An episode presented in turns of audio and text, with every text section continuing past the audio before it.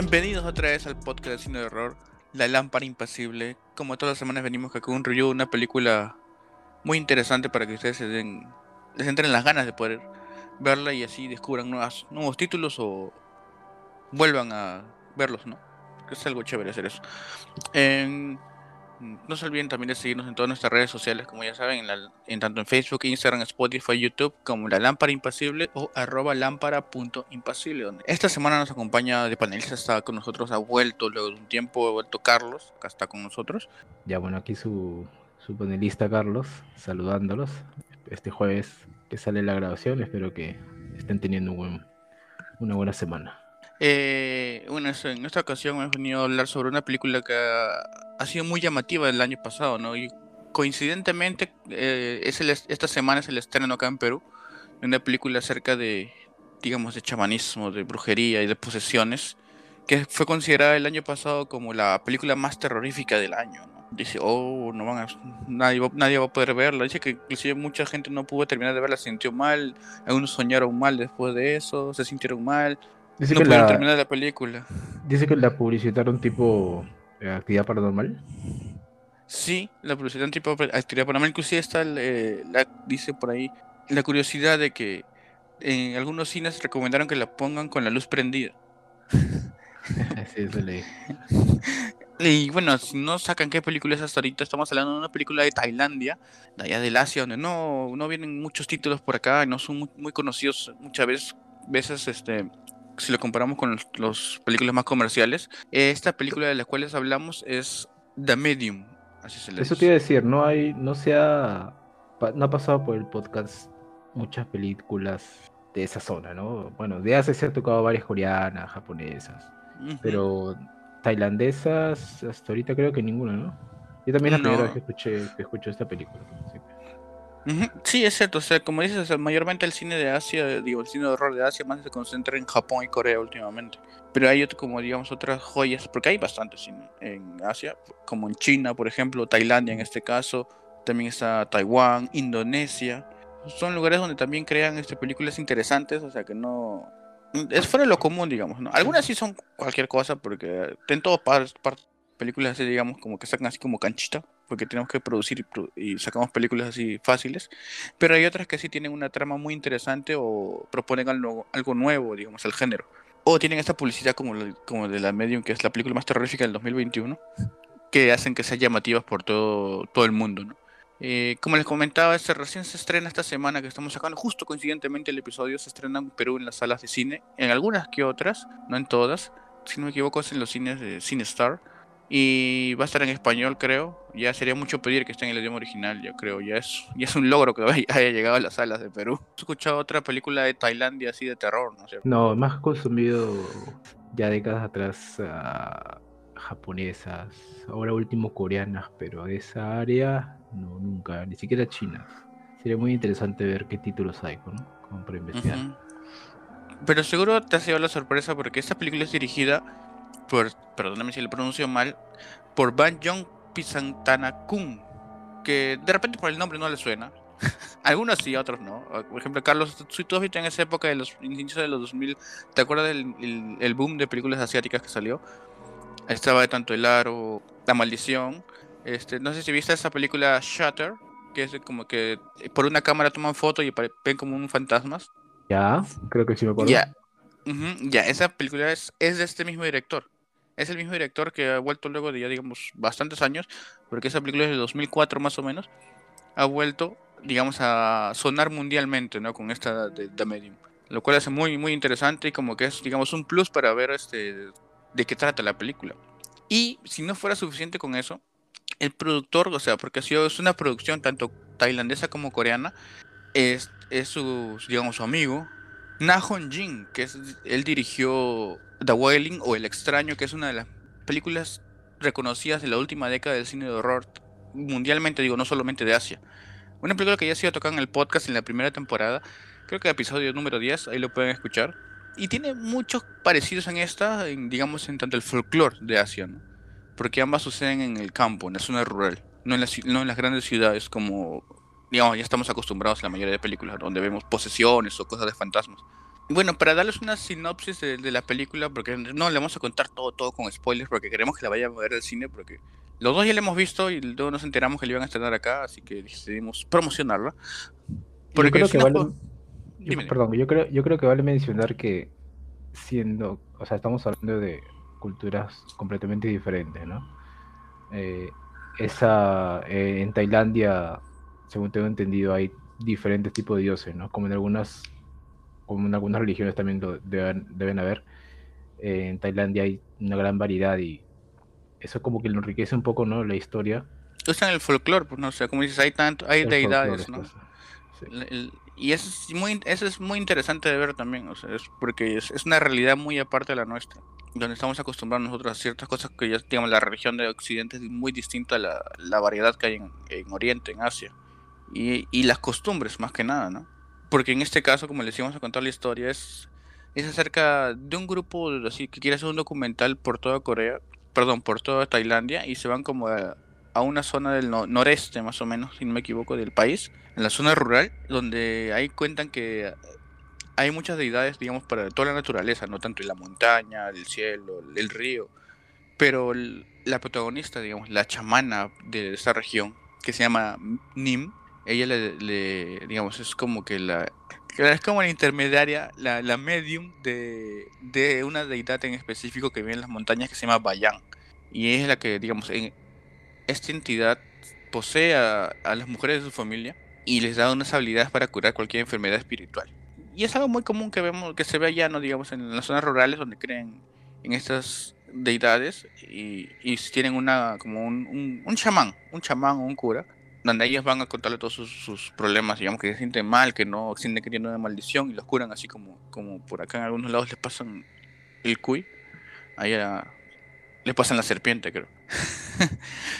Y bueno, todo va normal contando con este documental hasta que luego ven que asisten a, al funeral del, del, esposo y el hijo de su hermana mayor. Y está todo tranquilo ahí donde conocemos a, a su hermana, Noi se llama, y a su sobrina Mink, que es donde va a recaer todo, digamos, el peso de la película después. Porque van a ver que existen ciertas actitudes extrañas luego de este funeral que van a ir escalando de una manera cada vez peor, ¿no? Como si ya no fuera ella misma, se sintiera como que poseída, ¿no? Donde piensan que es el espíritu de Bayan que trata de entrar en ella. Pero cosas que se dan cuenta que después no es así. Y pasan muchas cosas, muchos detalles donde se van a sorprender bastante como cuando lo vean en verdad. No les queremos contar todito, si no. Pero a ti, Carlos, ¿qué te, ¿qué te, pareció, digamos, hasta ese punto de la película? O sea, cuando vas conociendo todo hasta la primera hora, digamos, que es muy un poco más lenta, que te va contando un poco de los personajes más que mostrándote susto, susto, susto, no, no es así, la primera hora al menos. Sí, yo creo que también la primera hora te cuenta un poco la historia, ¿no? Te, te, te, plantea la base, ¿no? De, de, qué es lo que trata. Te prepara un poco, ¿no? Para que puedas entender a qué se refiere, de qué cultura estás hablando, quiénes son los personajes. Te da a entender un poco qué es lo que se puede venir más adelante, ¿no? Ya la segunda hora es un poco más, desarrolla más un poco lo que es eh, ya el, el, terror, ¿no? Lo, las apariciones, todo lo que es este, netamente paranormal. Cosa que no tocan, no tocan, en la primera parte no tocan mucho de eso. Claro, es como que te van poniendo en contexto de todo, ¿no? Te van presentando a todos los personajes, digamos, su estilo de vida. porque inclusive se ve a, la sobrina que va a su trabajo, todo contenta. No sé por qué las cámaras la siguen a todos lados, pero nos seguían a todos lados. y, y es algo como que, digamos, se va cocinando lentamente la historia, ¿no? Y para algunos puede ser esto un poco pesado. De, a, mí, sí me es un poquito pesado. A ti, Carlos, ¿qué, ¿qué tal te fue con esa primera hora? Mm, bueno, vale mencionar también que esto lo plantean. La primera hora o los primeros minutos a mí me parecieron que era un documental pero luego ya cambia un poco, ¿no? Porque un documental netamente eh, la persona que graba, el camarógrafo, no participa... Las secciones. exacto, no participa de, la trama, más que todo, ¿no? Pero ya más adelante el, el, camarógrafo, es un, personaje más de... sí, porque se empieza a comunicar inclusive con las personas, ¿no? Que ellos empiezan a grabar y dicen, mira, por ahí está, mira, por allá. Y empiezan a interactuar. Y bueno, esta primera hora, como dice Carlos, este, era más para ponernos en contexto de todo. A mí me llamó la atención bastante, era por la cultura, ¿no? Es parte interesante, yo no, no conozco nada de allá. y no sé cómo viven, más que nada por películas, pero ahí te lo presentaban punto por punto y era muy interesante, ¿no? Distintos tipos, las maneras en que viven, ¿no? Porque en una casa viven como, como que dos familias también, y es el campo, inclusive tienen su mercado de, de perros. Eso sí me chocó un poco, pero no, sabía que era... No lo, noté, no, lo, no lo noté también que era, que era, pero era de, era de perro.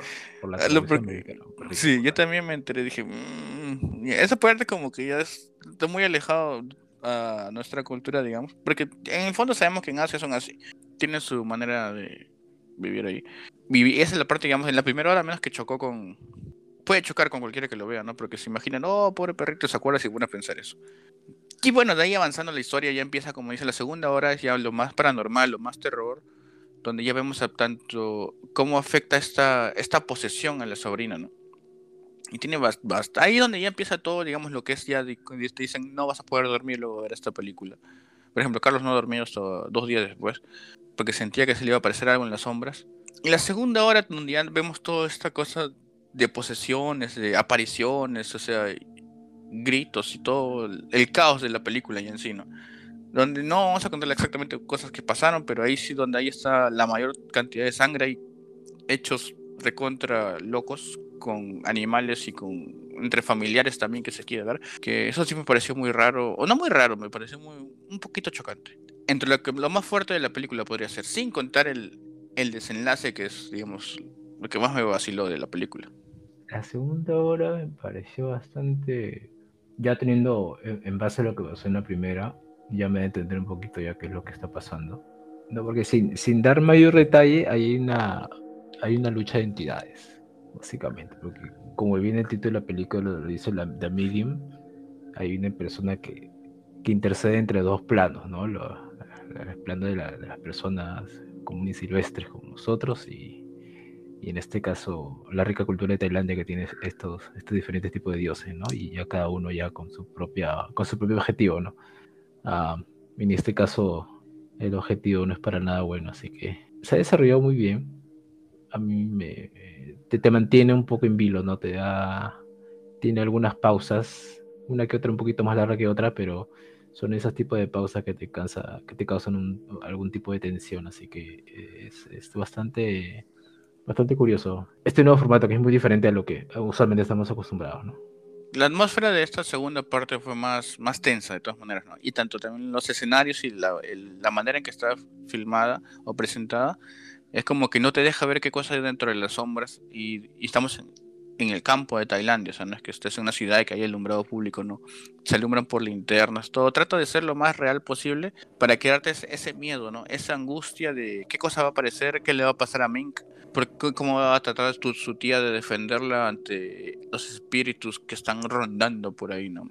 Y bueno, el desenlace ya viene a ser algo que no les voy a decir claro, pero es, digamos, la parte más interesante de la película también que tiene varios rituales, porque digamos, el enfrentamiento final es por un ritual, y se trabaja de tal manera como si fuera real, ¿no? Como si tú estuvieras presente, tanto como fue en The Wilding, o El Extraño en español. Si se acuerdan, hay una parte de un ritual de, como de exorcismo.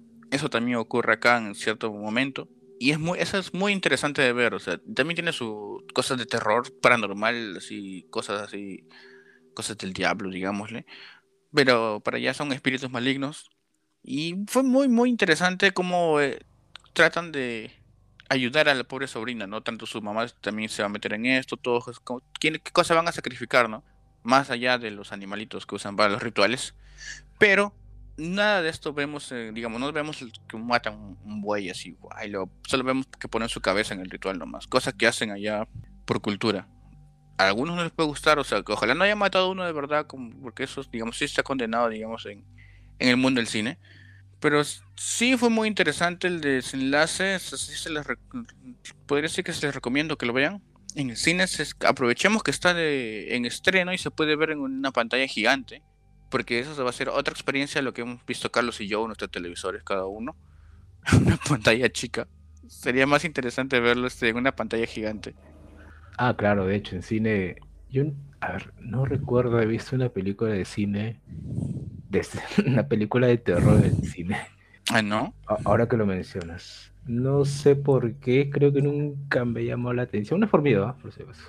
Sino que nunca, nunca agarró una película de las que hemos visto tipo el exorcista, ese tipo de, de, alta gama, como quien dice, ¿no? Este, Creo que aquí, actividad paranormal creo que lo habré visto.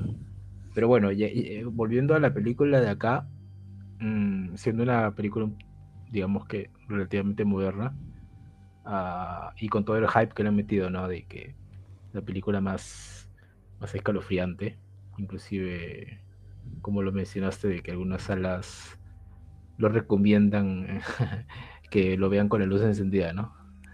Así que vamos a ver cómo lo, cómo lo, cómo lo estrenan acá. Si siguen esas recomendaciones o, qué.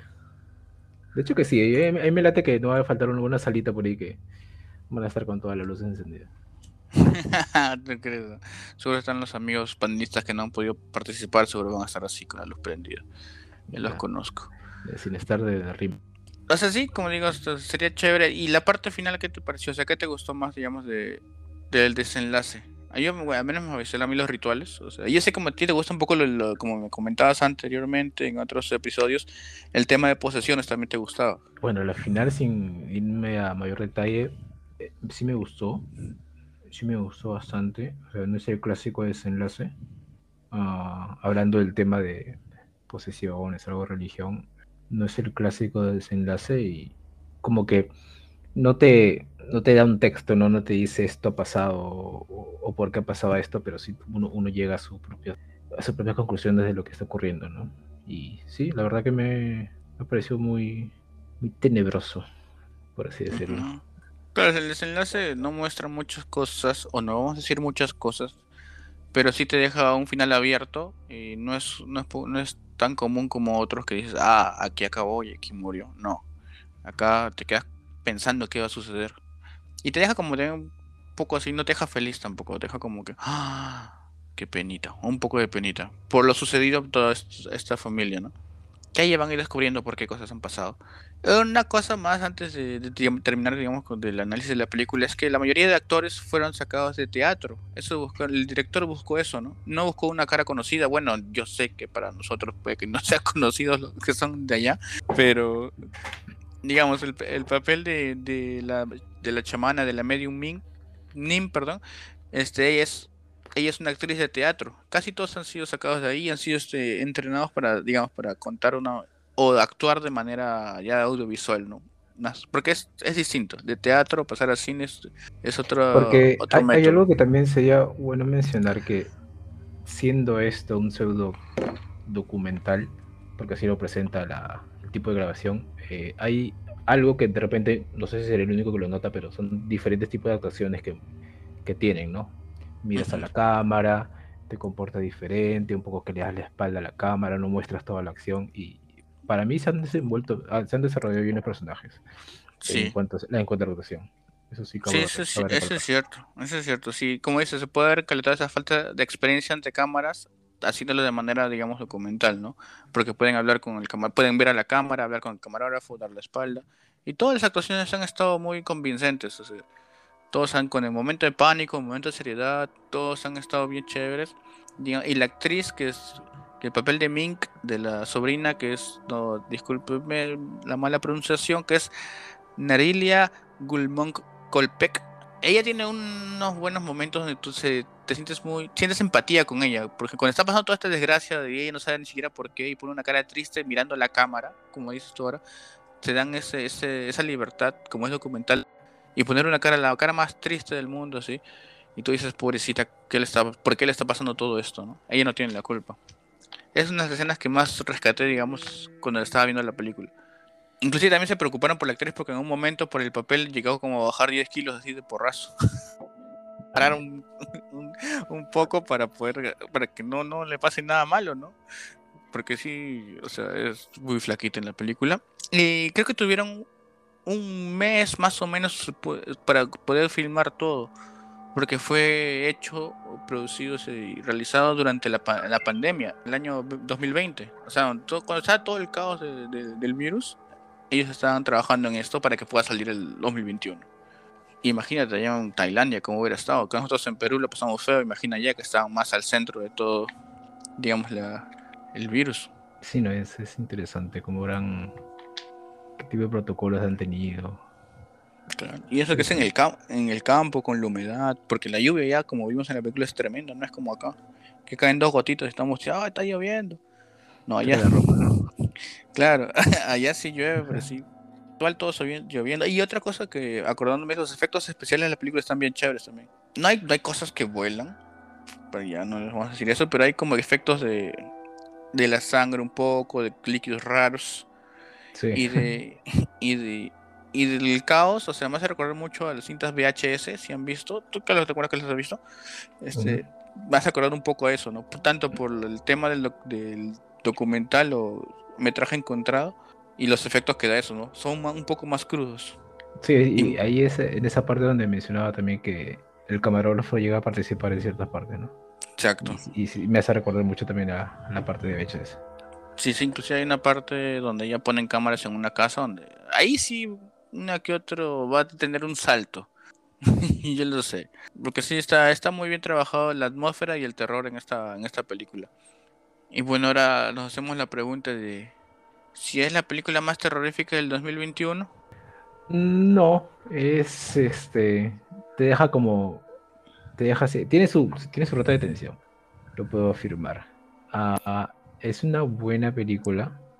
Muy buenos momentos. Me gustó. Yo creo que funcionó.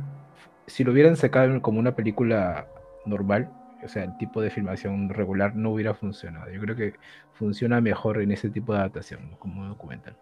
Y yo también no creo que haya sido la más terrorífica del 2021. O sea, es chévere la película, me gustó, pero no es como que, ay, no me baja a dormir. Pero sí tiene momentos fuertes, eso no podemos negar. Tiene momentos que son no fuertes o chocantes, digamos, para, para el público que no está acostumbrado al terror o que no está acostumbrado o no conoce mucho acerca de las de la cultura asiática, ¿no? Por ejemplo, el mercado de perritos. Ese es uno, por ejemplo. Eso, choca un poco, ¿no? La diferente cultura y cómo manejan el tema de, la religión para ellos, ¿no? Inclusive hay un algo que también este, me llamó la atención que hay un sector que es este cristiano más allá de los dioses que tengan, tenga ese país. Pareció bastante curioso. Eso también tiene que ver con la historia y tienen que ver. Y, bueno, otra cosa chocante es tanto algunas escenas fuertes, digamos, y en la segunda mitad con un perrito también por ahí, que se ve así como que te lo muestran. Es la única muerte, muerte digamos así, gráfica, porque se pasaron de malos ahí. Y, cosas extrañas, ¿no? Como le decía, cosas así entre relaciones entre familia pero no es las buenas. Cosas raras así, porque recuerda que es una chila, la protagonista Mink, la que está siendo poseída, es joven, pues, ¿no? Y ahí, y ahí como que quiere... Pasa muchas escenas del, delicioso por ahí también. Un, guiño de exorcista también. Ah, ahí está, esa es lo mejor, esa es la mejor referencia. Un guiño al exorcista, se podría decir eso. y si lo ves ahí, yo creo que sí, esa es parte que va a sorprender al al público en general. Pero igual después se van a divertir, les va a gustar, eso no, no vayan a tener duda. Porque sí, como dice Carlos, es una buena película. Mm, buena película que si no hubiera sido por el formato documental capaz no funcionaba tanto. Ahora para seguir, digamos, adelante sin tratar de hacer spoilers, claro, para que puedan verla en el cine experimenten por ustedes mismos el terror de The Medium. Carlos, para ti, ¿cuál fue la, tu escena favorita? Ya, bueno, para mí mi escena favorita bueno, sin, dar mucho contexto, hay una parte que es una ceremonia. Me gustó mucho ver cómo es una ceremonia, eh, cómo le llevamos, de tipo religioso, espiritual, exorcismo, como quieran, pero me pareció bastante muy interesante qué métodos utilizan, ¿no?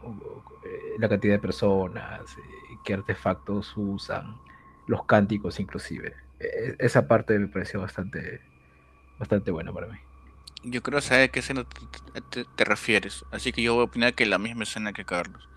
Es un ritual que ocurre durante la película, que lo interesante, como dices, es ver todo esto, ¿no? Cómo, cómo realizan esto y es... Ya lo vemos desde el punto de vista turístico, ¿no? Yo creo. Porque nos, es algo fuera de nuestra realidad que comúnmente no vamos a ver, así veamos películas de terror. No vamos a ver y es el detalle que le pusieron también a eso, ¿no? El detalle tanto a los cánticos, como dice Carlos, la vestimenta, los elementos que usaban, la decoración. porque usaron un, un, buey también, digamos. Apareció un buey subiendo las escaleras. y, y eso es lo eso es lo que más llamó la atención, ¿no? Lo interesante y cómo se fue todo al extremo después. Claro, cómo se fue al extremo después. Donde sin ver muchas cosas vas a entrar como que en shock. Eso sí, y eso es lo que nos puede decir The Medium.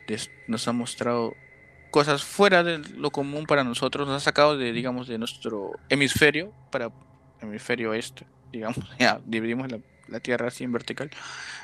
De, nuestro lado del mundo a cómo es la cultura allá en Asia. En Tailandia, para ser específicos. Y bueno, Carlos, ¿tú qué calificación le pondrías a esta película? Para, Yo le pondría, le doy una calificación de mm, unos 3.5. Sí, unos 3.5. Ah, si es que aceptas este el punto 5, ¿no? No, no, claro, sí es, sí es aceptado. Sí. sí es aceptado. Y si le recomiendas al público en general de Perú y al mundo que nos escuchan hasta Tailandia, espero. Hasta Tailandia, ojalá que me entiendan. Claro, de, hecho, recomendada no solamente por, por el tipo de película que es, sino que es bueno siempre consumir algo, algo diferente, ¿no? En este caso, lo que ofrece el cine tailandés. Eh, bueno, en mi caso yo también le pondría 3.5. Eso no quiere decir que sea mala la película, porque no. no lo es. O sea, es una calificación. Sí pudo haber sido mejor en ciertos aspectos, sí. Tiene una primera hora un poquito pesadita, que te ponen, pero es que te ponen en contexto a todo. Pero sí es una película que vale la pena ver, de todas maneras. Como dice Carlos, porque te muestra algo distinto a lo que hemos visto hasta ahora, ¿no? Inclusive en otras películas asiáticas como El Aro, o La Maldición, o, el mismo caso de Shatter, no tenemos ese acercamiento al lado rural, donde hay una cultura distinta, digamos, cómo viven todo este fenómeno paranormal de tanto fantasmas, posesiones, deidades, todo esto, es muy distinto a la gran ciudad. Y es, es digamos, un, un, tema muy rico donde puedes sacar muchas cosas, varios detalles, varias situaciones, miedos también. Y eso va a llamar mucho la atención a todo el público que quiera verla. Así que también se los recomiendo a todos, a todos de acá, hasta de Perú hasta Tailandia. Los no nos escuchen allá y nos entiendan con subtítulos. Les recomendamos, los ambos se les recomendamos para ver. Y aprovechemos, como decimos nuevamente, que va a ser estrenada en los cines para que ahí la, la disfruten en pantalla grande y, vivan la experiencia, ¿no? Con luces apagadas. Si prenden las luces, digan que apaguen las luces, ustedes no sean arrugones. Así que ya saben, esta semana se está estrenando The Medium, coincide con el episodio de La Lámpara Impasible, así que hay que aprovechar eso y hay que ir al cine a disfrutar de buenas películas, de terror, más que nada, nada más, nosotros no. así que ya saben, no voten su cancha para que disfruten la película. Y si la fueron a ver, esperamos que pongan en los comentarios qué les pareció. Si no les gustó, si les gustó, si, si tumbaron su cancha, si se asustaron, qué parte les gustó más pueden ponerlo en los comentarios acá, ya saben, estamos en YouTube, en la caja de comentarios se pueden ponerlo o en mismo Facebook, donde quieran, en Instagram, comenten, ya saben que siempre les respondemos lo más rápido que, que se pueda. Y bueno, esto ha sido todo por ahora por The Medium, una película de Tailandia acerca de rituales, exorcismos y espíritus chocarreros una película muy interesante, esperemos les haya gustado mucho el review. Vayan a verla en cine si pueden, y si no, mírenla cuando esté ya algún lado disponible para ver con buenos subtítulos. su plataforma de mi favorita.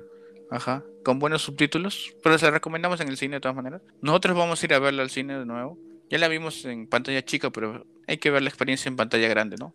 De repente ahí tenemos otra visión.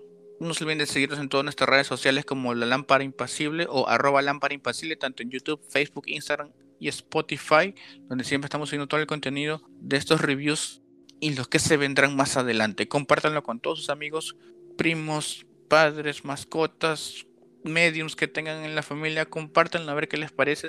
Eso nos ayudará mucho a crecer más, así que se les agradece haber llegado hasta este punto de la lámpara impasible. La próxima semana vendremos con un review de una nueva película o alguna sorpresa Así que, Carlos, ¿tienes algo que decir antes de despedirnos? Nada, gracias, gracias por, escucharnos otra semana más y vayan al cine, ¿no? Aprovechen que esta buena película se está estrenando. Aprovechen que traiga una película que así comúnmente no llega por acá. Y eso ha sido todo por ahora por la lámpara impasible. Nos vemos la próxima semana. Se les agradece llegar hasta acá y que les cuide la diosa o Dios vayan.